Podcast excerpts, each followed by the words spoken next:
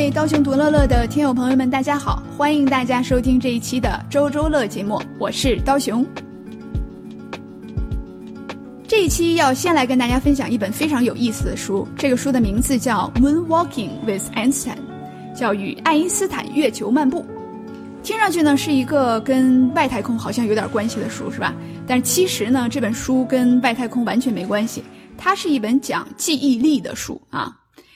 这个讲记忆力的书其实也很多了。那我刚开始看到这本书是讲记忆力的书，我就以为它是那种典型的美国的社会科学类的书籍哈，就是告诉你说啊，这个记忆力它的基本原理是怎么样子的，然后呢，告诉你训练自己记忆力的方法有什么。但是这本书完全不是这样的。它的作者 Joshua Foer，他是2006年美国记忆大师赛的冠军。可是他这个冠军是怎么当上的呢？完全是无心插柳柳成行哈。他呢，原来是一个全职的记者，他被他们公司派去报道美国记忆大师赛，但是在报道的过程当中，他实在是太无聊了，因为比赛的那些人呢，都是面对着一些非常枯燥的数字字母啊，在那面无表情的在那记忆啊，几个小时几个小时的在那坐着，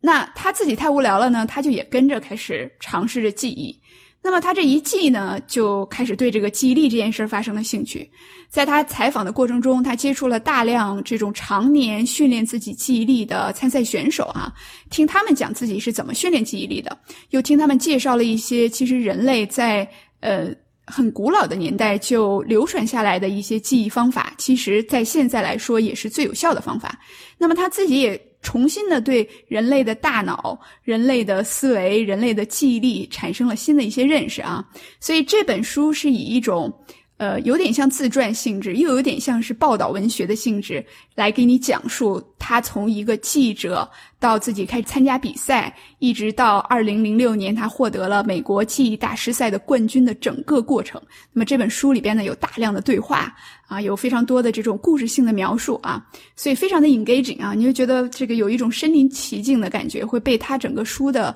呃思路啊，还有他的故事线啊一直带着走。那么这本书里边。呃，让我觉得印象特别深的一个东西呢，就叫记忆宫殿啊。这记忆宫殿这个词，我不知道大家。呃，听没听说过啊？我有一次在知乎上看见了这个“记忆宫殿”这个词，我当时就觉得非常有意思啊！我就觉得说记忆力会变成一个宫殿吗？那上面还有人问，就说这个记忆宫殿到底要怎么使用，能不能培训等等哈？那看完这本书之后，终于让我酣畅淋漓的了解到了记忆宫殿到底是怎么回事儿。我简单来跟大家概括一下，是一个什么东西哈？最开始的时候呢，是古希腊有一次有一个集会，在这个集会上非常不幸的就发生了这个宫殿的倒塌。宫殿倒塌之后，就有一些残垣断瓦嘛，当然有很多人就在这一次事故当中就丧生了。后来呢，死者的受难的家属回来找这个亲人的时候，因为这个倒塌使人的这个有一些呃人完全血肉模糊，看不出来谁是谁。那么在场的一个智者呢，他就利用自己当时在现场对这个宫殿它的方位呀，还有每个人站在哪里的那个记忆，跟大家复原了当时的这个场景。那么这个事情呢，让当时的人们意识到，人对文字和数字可能是没有空间和图片敏感的。那么从那儿之后呢，大家无论是不是想记宫殿里的东西，都会尝试使用这样的一套方法哈。那么这个方法其实它的这个最本质的东西是什么呢？是对人的记忆力的一个认知，就是我们大脑在记不同的事物的时候，其实并不是所有的事物都同样对待的。那些常规性的、嗯，比较无聊的、繁琐的信息，我们的大脑是不太兴奋的。但是如果这个信息是非常新鲜的、非常有趣的，能让大脑兴奋起来的，那么你的大脑呢就能够把它记住啊。大家可以回想一下，比如说问你说，过去一个月你印象最深的一件事儿，这件事儿往往是你并不是天天都发生的，并不是在你每日的日常里边的，对吧？那所以这个是用记忆宫殿这个方法的第一个原理。第二个原理呢，就是。人的大脑比起来去记忆那些文字和数字，更容易记忆空间和图片。啊，比如说我们看电影的那个场面，或者你跟人接触的时候那个场面，往往能够深刻的印在自己脑子里。但是如果让你记抽象的文字、复杂的字母、复杂的一串数字，你当然就不容易记住，对吧？所以这两点结合起来，这个记忆宫殿它的这个理念，基本上就是什么呢？让人利用图像化还有空间记忆。那么其实。这个里边的本质就是你想象一个宫殿。或者是一个空间，这个最好是你自己非常熟悉的一个空间，比如说你从小生活在的那个屋子里边，或者那个屋子的院子里边，对吧？一个四合院，这个房子里边有几个屋子，每个屋子是大概在什么样的位置，它们的前后顺序是什么样子，里边的家具是什么样子，你先去把它想得一清二楚。接下来呢，你把你要记的东西，把它分别安插在房子里边不同的屋子。以及屋子里边的不同的位置，哈，所以这样的话呢，就使得这个人利用上了空间感，还利用上了这个图像感。那比如说这个书里边的一个具体的例子就是，呃，这个记忆大师呢，他需要记下来十五个 to do list 上面的东西，就是他接下来需要做的事情，哈，他接下来需要去买的东西啊，比如说他需要买这个 pickle 酸黄瓜，这是第一个东西，他就会想象自己在回家的路上，就是你那个车不是要开到这个。呃，停车场里边嘛，那在这个路上就有一根酸黄瓜，啊，在这个路上蹦跳的这个场景，他甚至会利用这个酸黄瓜是什么味道的，香不香，臭不臭，好，这个酸黄瓜在那蹦，可能脸上还带有表情，去让自己印象非常的深刻。然后他接下来往下走，又走到下一个房子里这个位置的时候，他就记下一项，比如说是香肠，啊，香肠就出现在了。另外的这个屋子的门口，这个香肠它可能是躺在那儿哈，对吧？翘个脚，然后这个香肠它什么颜色的？它是什么味道的？这个屋子里是什么样的温度？把人的整个的各种的感官的感受都融到这段记忆里，以此类推，这样的话就能很轻松的记下来这十五个你要做的事情。所以这个我不知道大家听下来之后有没有跟我一样的一种感觉，就是。这些记忆力大师原来都不是神人啊，他们原来用的都是这些 tricks 哈，所以这本书其实整体你看下来之后，它其实就是要告诉你这一点，就是呃记忆力的好坏。它其实是完全是可以训练和锻炼的，而且有非常非常多的技巧。这种 tricks，即便是那种最高超的啊，全世界这个最厉害的这些记忆力大师，他们其实也是通过很多这种看上去的 stupid tricks，但是其实是很好的去呃记住东西的诀窍来形成的哈。所以作者在后面就是告诉大家说，great memories are learned 哈，这个呃好的记忆力其实都是习得的，并不是天生。获得的哈，所以这样一本书呢，呃，非常的有趣啊，非常的容易读进去，里边又有很多的信息啊，关于这个记忆宫殿这一部分，尤其推荐给大家。今天要跟大家分享的第二个呢，是一个叫 Mr. Money Mustache 的人，他做的一个演讲的视频啊，这个直译过来，这个人的名字叫金钱胡子先生，这个人的原名叫 Pete Adney。他在二零一六年的时候，在 World Domination Summit 上面做了一个二十多分钟的演讲。这个演讲的题目叫 “How to be rich, happy and save the world”，啊，听上去有点鸡汤，但是其实这个演讲呢非常有趣哈。这个金钱胡子先生他之所以有名，是因为他本来是加拿大的一个软件工程师，一个非常普通的这个中产，但是他自己有一个人生目标，就是想早早的退休，所以他就按照自己的人生计划呢。过上了非常非常节约的呃简朴的生活。那么在他的努力之下，他用了十年时间，在三十岁的时候正式退休了。三十岁啊，他就实现了财富的自由。那么后来呢，他在呃三十岁之后呢，生了小孩，然后大量的时间陪他的呃家人和孩子。自己呢，他的爱好就是做这个手工艺品啊，做木匠活所以他自己又开了一个这样的工厂。所以在这样的一个视频里边，他提出了几个非常重要的观点啊。那么第一个观点呢，就是 almost everyone sucks at money 啊，就是基本上每个人呢都不太能搞定钱。第二个观点呢，getting rich enough to retire only takes about ten years。他说，你要想赚够足够的钱，这样的话你能够退休的话，其实只需要十年时间。那么第三个重要观点就是，work is better when you don't need money。哈，就是说，当你在工作的时候，并不是为了钱的时候，这个时候工作会变得更加有趣，变成更加好的一件事。在这个视频里边，他就讲，他说他其实，在认识他女朋友之前，他就有了这个想要用十年的工作换来退休的这个打算。而且他认为呢，一个普通的这个中产阶层，呃，你只要是赚差不多的工资，那么你不需要大富大贵，你努力的去省钱，去过节俭的生活，那么你十年退休是有可能的。而且他在这种非常 discipline 的情况下，真的就做到了啊，就做到了这个十年就退休了。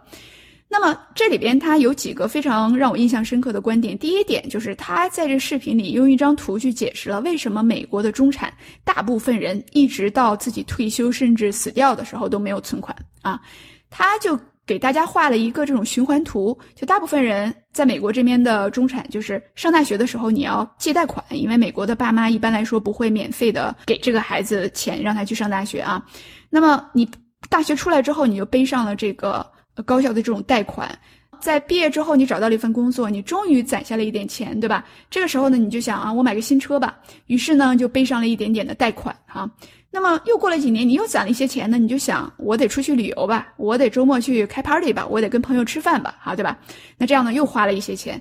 攒了一些钱之后呢，又过了几年，你可能就是。遇见了伴侣，然后想要结婚啊，生孩子，那么这个时候就需要买房。那买房的话，你就要背贷款喽。这样的话，又花了很多的钱。那有了家庭之后，好不容易攒下了一些钱，那过了几年之后，你又觉得说，我的车不行了，我需要换一个更高级的车。这样的话，又背上了一笔债。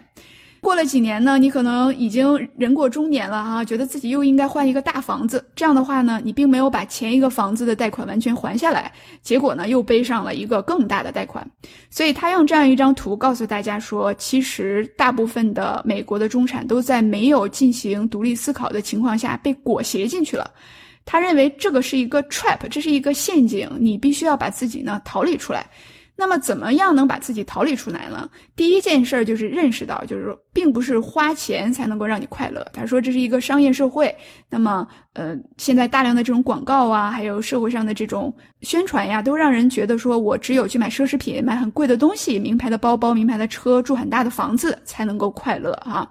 但是他呢，用这个讲故事的和一个呃头脑中的实验的这样的一个方式去告诉大家说，你从。比如说，你一贫如洗的状态，慢慢变成个温饱的状态，慢慢变成中产，你再发展下去，你就算是有了一个大城堡，你这个大城堡里就算有了很多佣人，你就算是不需要做任何的工作，有无限的钱，你每天就躺在床上看电视，so what，对吧？你到底？呃，你的快乐真的就能很多吗？也不见得是这样哈。你会有你新的人生问题，你会有很多其他方面的丧失，比如说你的朋友、你的 community、你工作上得到的这种确认感和成就感等等哈。那么他用了一个呃，目前来说心理学家比较认可的，给人创造出快乐的一个公式，就是影响人是否开心的最重要的几大因素，分别是人身体的健康、社区感。友情、自由、隐私、安全、有意义的工作和健康的价值观和生活的哲学，所以这些点里边没有一个是跟金钱有关的。所以他自己就提出，他说他自己每年只花两万五千美元就能度日啊，所以他以这样的一种生活的方式坚持了十年之后，实现了财富自由。所以他觉得他并没有活得不快乐，完全没有。他说很多人会说你那样太节俭了，你你那样的生活我可做不了，跟一个苦行僧一样哈。他说并没有，他说因为快乐并不是来自于金钱啊，在人达到了温饱之后，那么你那部分的幸福其实就不再很多的受你这个钱的影响。当然，大家可能。我们在不同的国度啊，而且每个人的情况不一样。那么，我觉得听到不同的声音当然也是好的。但是，这个是一个三十岁就达到财富自由的人，他告诉我们的一个重要观点啊。他这个视频里边还讲了一个非常重要的信息，就是如何在十年内退休，而不是四十五年。他认为这是一个人人都能做到的事情，而且十年退休这件事只取决于一个关键因素，就是你的储蓄率，就是你。不是有一定的工资吗？那这个工资里边，我们大部分人都会拿出来一部分做储蓄嘛。你储蓄的钱占你整个工资的多少，这个是一个决定因素。那么他举了一个例子，就是有两个人，一个人呢可能是这个一个普通工人，那么他一年赚四万美元，他攒钱四千；另外一个人呢是一个年薪有四十万美元的医生，那么他每年攒钱四万。他就问大家说：“你觉得这两个人哪一个人能够更快的退休呢？”那答案呢是这两个人会同时退休，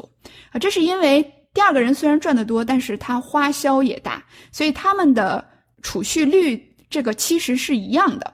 所以呢，他在他的视频里边就列了一张表，那么这张表里边呢，直接画出来了我们每个人攒钱攒的比例和这个你能退休的年份之间的关系啊，你每个月或者每年攒下来的这个呃储蓄。那么这个储蓄率越高，你需要工作，呃的时长就越短。比如说，这个大部分人其实在美国啊，只能够攒下大概百分之十左右自己的这个工资。那么这样的话，你大概是五十年左右才能够退休哈。那么如果你能够攒到自己工资的百分之二十的话，那你大概需要工作三十年左右就可以退休。那么作者呢，他是攒到了超过自己工资的百分之六十四，因为你到百分之六十四的时候需要工作大概十点九年就可以退休，他超过了这个比例，所以他十年就退休了哈。所以作者就在自己的这个视频里讲说这个。如果你知道你每个月少出去吃几顿饭，去买一辆不太高级的车，就能够提前退休二十年，你是不是会非常的震惊呢？你是不是会重新来考虑，呃，要去攒钱的这件事情呢？啊，另外他说呢，这个他觉得最大的快乐是来自于创造，而工作呢，其实呃主要的目的应该是创造，而赚钱的主要目的是有足够生活的钱，所以他认为，如果你已经有了这个。足够的钱可以去退休了的话，那么这个时候还是要工作的，但这个时候的工作其实才更有趣，感觉更好啊，才是真正的创造。所以这样的一个 Mr. Money Mustache 的视频啊，推荐给大家，我们会在我们的这个呃文稿里边呃给大家放上这个链接。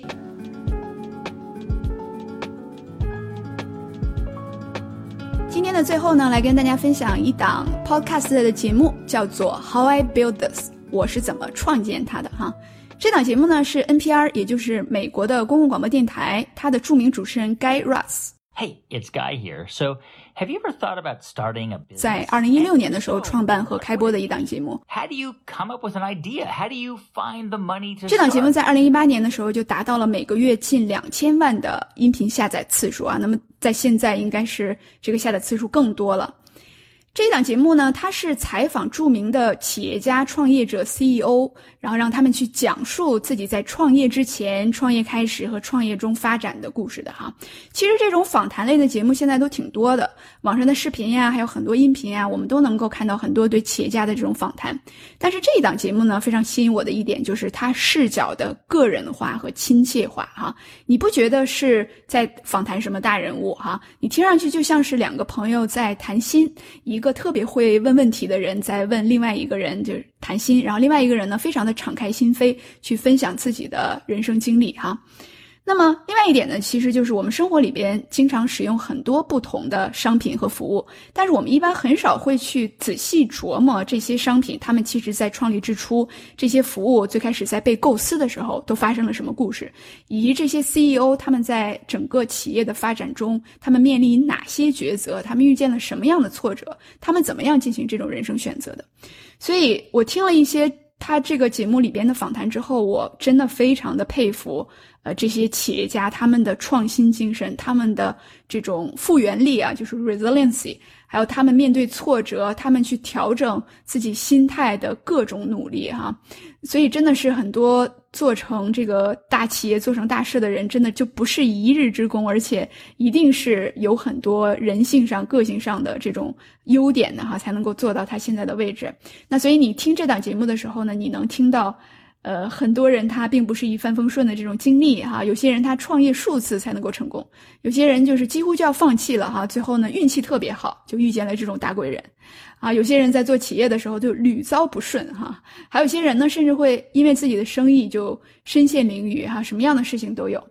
那么，呃，我比较印象深刻的几个访谈就包括跟 Bobby Brown 哈，Bobby Brown 是美国的一个。嗯，化妆品的品牌，它的这个创始人就叫 Bobby Brown，跟他的一个访谈哈。另外呢，就是采访 Five Guys 的创始人 Jerry Morrell。Five Guys 就是。啊，美国的一个 burger 店，也是一个连锁店哈。这个访谈里面，他就讲了自己刚开始的时候带着家里的几个孩子做汉堡的故事，以及他们的小店是怎么一点一点受到大家欢迎，在美国的各个地区发展起来，一直到发展到现在非常受欢迎的一个连锁店的整个的过程哈。那另外呢，像采访这个 Chipotle，它的创始人叫 Steve Ells，Chipotle 是美国的一个著名的呃墨西哥餐厅的连锁店，那它是主打这个 organic food。这个方向的哈，就是有机食物。那么他也有讲到自己在创立之初的不被人看好，以及其实没有他这样的先例哈。因为做墨西哥连锁店，又是做还略微有点高档的这种